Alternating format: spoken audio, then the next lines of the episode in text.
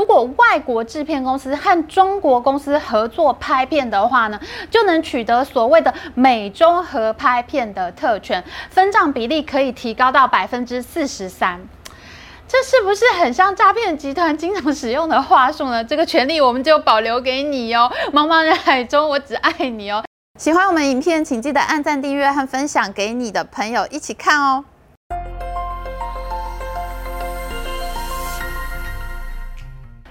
大家好，我是 Amy。先让我们恭喜一下阿汤哥汤姆克鲁斯所主演的《Top Gun 2》呢，现在票房已经突破十四点四亿美元，而且有可能直上全球第十一大最卖座电影宝座哦。而且呢，这一次呢，《Top Gun 2》的票房里面完全没有中国票房，一毛钱都没有，照样是卖的下下叫，卖进全球排行榜里面。在上一集的好莱坞和中国离婚影片里面，我们讲到好莱坞为了想要吃中国市场，多年来傻傻的等待各种配合，在全球其他市场的票房，他们可以分到百分之五十。可是呢，电影公司在中国呢，却只能分到百分之二十五，还有各种进口配额限制。你分的钱是其他市场的一半，每年能放映多少电影是别人说了算。但是好莱坞竟然忍了，他们只希望他们能在中国市场越做越。越大，然后最后的结果却好像遇到了诈骗集团，反而被中国资本集团攻城略地，越让步就越让越多。这几天我在跟我朋友聊天呢，在聊诈骗集团的事情，他说了一句话，我觉得真的很有道理。他说呢。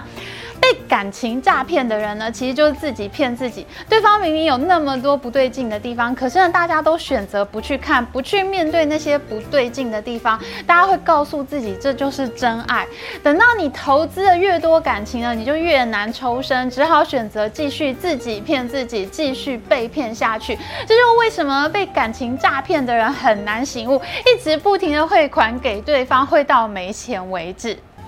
回顾好莱坞跟中国市场的关系，明明有那么多各种产业的美国公司灰头土脸的撤出了中国市场，好莱坞影业却选择不看不听，越陷越深。我觉得好莱坞跟中国市场的故事，真的就好像是遇到了感情诈骗集团欸。前影片中呢，我们提到一直以来中国对进口外国制片的电影呢是设下了重重的限制，像是票房分账只有百分之二十五，或者呢限制每年进口的电影数量，根本不给你爽赚人民币。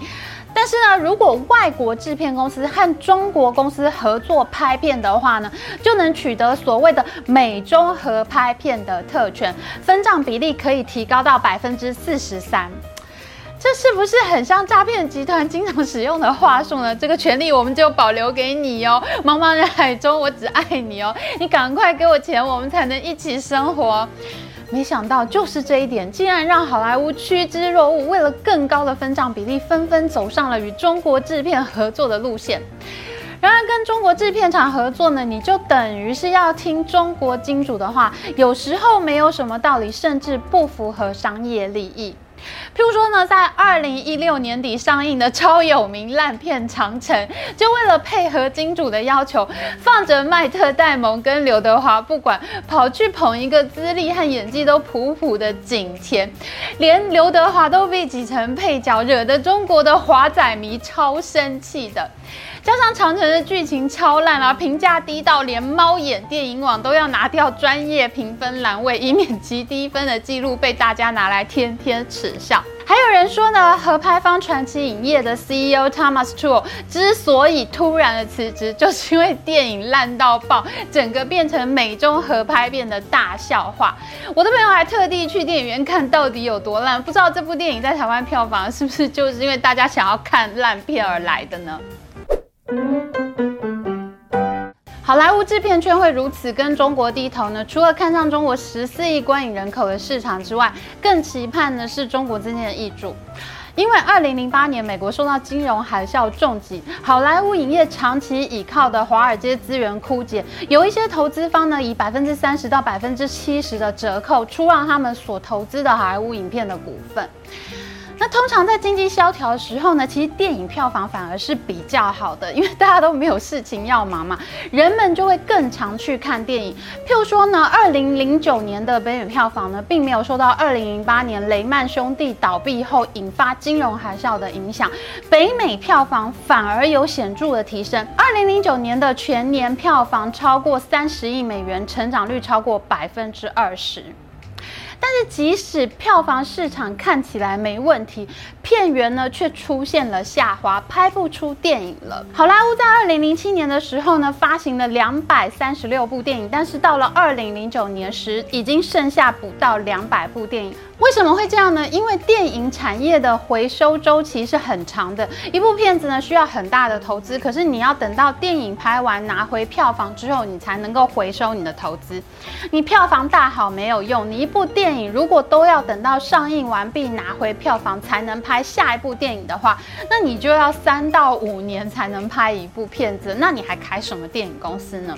所以呢，资金周转对于电影产业是非常重要的关键。他们跟房地产厂商是不一样的。房地产商呢，可以卖预售屋，资金第一时间就回来，然后呢，你才开始发包工程盖房子。可是呢，投资方对于电影产业呢，则是绝对重要的，因为如果没有投资方，你就不能同时开拍好几部电影了。那在金融海啸之后呢，好莱坞电影的投资方呢抽腿，造成好莱坞影业没有钱拍片，片源枯竭，所以呢，怎么样去找到新的资金来源，就变成当时好莱坞影业最重要的事情。那我们知道，同一时期呢，正好是中国人与中国人民币相携出逃中国的时刻。最让我印象深刻的是，在二零零九年到二零一一年之间呢，就有超过六万名的中国富豪向加拿大申请投资移民。那就更不用说在这段期间有多少中国资金出逃海外了。中国资金呢，经常以一种叫做 slab financing 的融资方式进入好莱坞。slab financing 呢，其实是欧美电影圈常常使用的。融资方式之一，投资方的包裹式的投资电影制片商，针对单一的制片公司购买一个电影组合，而不是只投资单一一部电影而已。譬如说，假设呢，我一次投资这家制片公司拍十部电影的额度呢，就算其中九部电影都是亏损的，但是只要有其中一部电影获得突破性的大卖座，不只能弥补其他电影的损失，还可能让我得到非常巨额的回报。那这个方法呢，其实就跟创投基金在投资新创公司的哲学是非常像的。我投资一家公司的全部股份，我的风险会非常的大，生死就全看这家公司。可是呢，如果我投资一百家公司，小小的股份，九十九家都死掉了，但是只要有一家上市大赚钱了，我就会有很丰厚的报酬。一百家公司里面有一家公司成功的几率，一定是远远大于我孤注一掷只投资是一家公司的。中国资金的灌入金额是好莱坞从未见过的大手笔哦，像是中国的博纳影业投资了二十世纪福斯电影二点三五亿美元，它支援了《X 战警》等六部大片的制作。那像是中国完美世界影业呢，则向环球影业投入五亿美元，支持后续五十部电影的制作。除了用 slab financing 进行融资合作呢，中国的投资方也与好莱坞成立一连串的新公司，譬如说呢，梦工厂的创始人之一 Jeffrey Katzenberg 和上海知名的媒体经营者黎瑞刚合作，他们推出了东方梦工厂动画公司。另外一家有名的投资控股机构上海复星集团呢，它则是投资了十亿美元给前华纳影业总裁 Jeff Robinov 的 Studio Eight，而前派拉蒙总裁 Adam Goodman 呢，则加盟了中国乐视集团，成立了乐视美国影业公司。当然啊，现在乐视集团只差没有倒闭而已。这个决定呢，他也是做的很离谱了。除了投资电影、成立新公司之外呢，最震撼的就是直接高价收购成功公司，这是好莱坞的中国泡沫的巅峰。譬如说，在二零一二年的时候，中国万达集团的老板王健林呢，曾经以二十六亿美元并购了全美最大连锁戏院 AMC 电影院。后来呢，他又用三十五亿美元收购专精于 slab financing 的传奇娱乐，像我们刚刚前面提到的金。典烂片《长城》呢，就是万达和传奇娱乐合作下的产物。当然，现在万达集团自己惹上政治麻烦，他们已经卖掉了 AMC 的持股了。而且呢，随着中国经济走下坡，中国公司现在实力不如以往，这些过去的合作呢，也都慢慢变掉了。中国资金会这么积极的投资好莱坞呢，也是看中了好莱坞制片的实力。不知道大家有没有看过梦工厂制作的《功夫熊猫》呢？这部动画电影呢，是从二零零四年开始创作，当时根本就没有考虑要去得到中国观众的青睐，一直到二零零八年在中国上映的时候，竟然在中国一举卖出两千六百万美元的票房。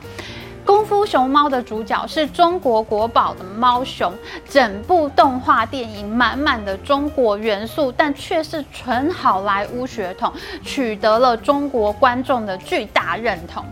这就让中国政府大吃一惊啊！中国的政协委员呢，还特地讨论发生了什么事情？为什么一家美国公司可以这么了解中国文化，去制作出这么受中国观众欢迎的电影？那为什么这样的电影反而是中国自己拍不出来呢？随即在二零一零年的时候呢，3D 电影《阿凡达》上映，中国观众超疯狂的，第一周就卖出了二点七亿元人民币，最后总票房超过十三亿。亿元人民币，大家为了要看《阿凡达》，要排队好几个小时才能买到票，黄牛票一张超过一百美元呢，等于你要用台币三千多元才买得到一张电影票，真的是太扯了。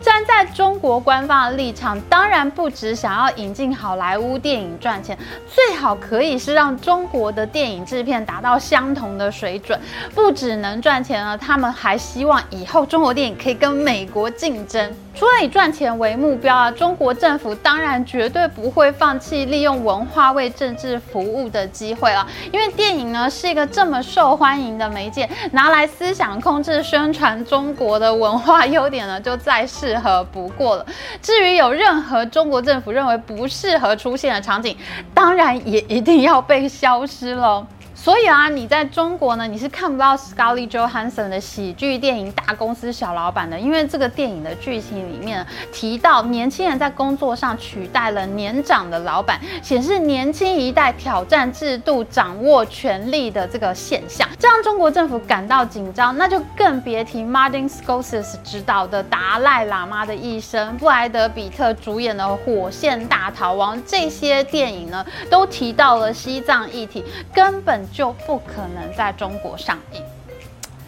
中国政府一开始呢是禁止特定的电影进口，后来呢则是开始介入电影制作，要求好莱坞配合更改电影的内容。像是在《不可能的任务三》里面呢，阿汤哥在上海街头奔跑的场景呢被中国政府剪掉了。为什么呢？因为这个电影画面呢，拍到了大家在公寓外面晾衣服的庶民场景。中国政府觉得呢，这是家丑不可外扬。那大家最关心今年阿汤哥的卖座电影《Top Gun 2》呢，一度它是连飞行夹克的台湾和日本国旗呢，都被奇怪的图腾给取代了。那像《奇异博士二》这部电影呢，为了要配合中国政府的要求呢，制片方呢把角色和地点的设定呢做了大幅度的更动，以避免西藏议题会刺激中国。那像科幻喜剧《世界大对战》里面呢，外星人可以攻击印度的泰姬。马哈林也可以攻击美国的华盛顿纪念碑，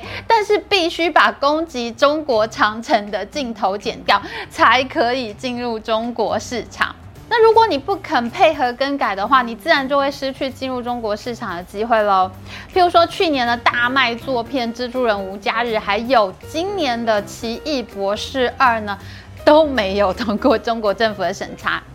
蜘蛛人呢的原因是因为 Sony 影业没有删除片尾的自由女神影像。那奇异博士二呢，则是被视为是帮法轮功宣传。所谓的帮法轮功宣传呢，其实只是他奇异博士在跟怪物战斗的镜头里面，有一瞬间拍到路边的大纪元时报的报箱。哎，这到底是有多玻璃心啊？只拍到一个报箱，你就说他为法轮功宣传吗？我们知道美国是自由贸易市场的最强大拥护者。当好莱坞想要进入中国市场，可是他发现自己不得其门而入，而且当自己秉持自由开放市场的态度，竟然还被中国资金大反攻了。你一再提前汇款给感情诈骗集团，如果一直没有得到回报，一直都没有人来爱你，你要什么时候才会醒过来呢？好莱坞现在醒过来了吗？这场像骗局一样的婚姻，现在又走到了什么样的阶段呢？我们下一集再说。喜欢我们影片，请记得帮我们按赞，还有记得按订阅频道加开启小铃铛。我们下次再见哦，拜拜。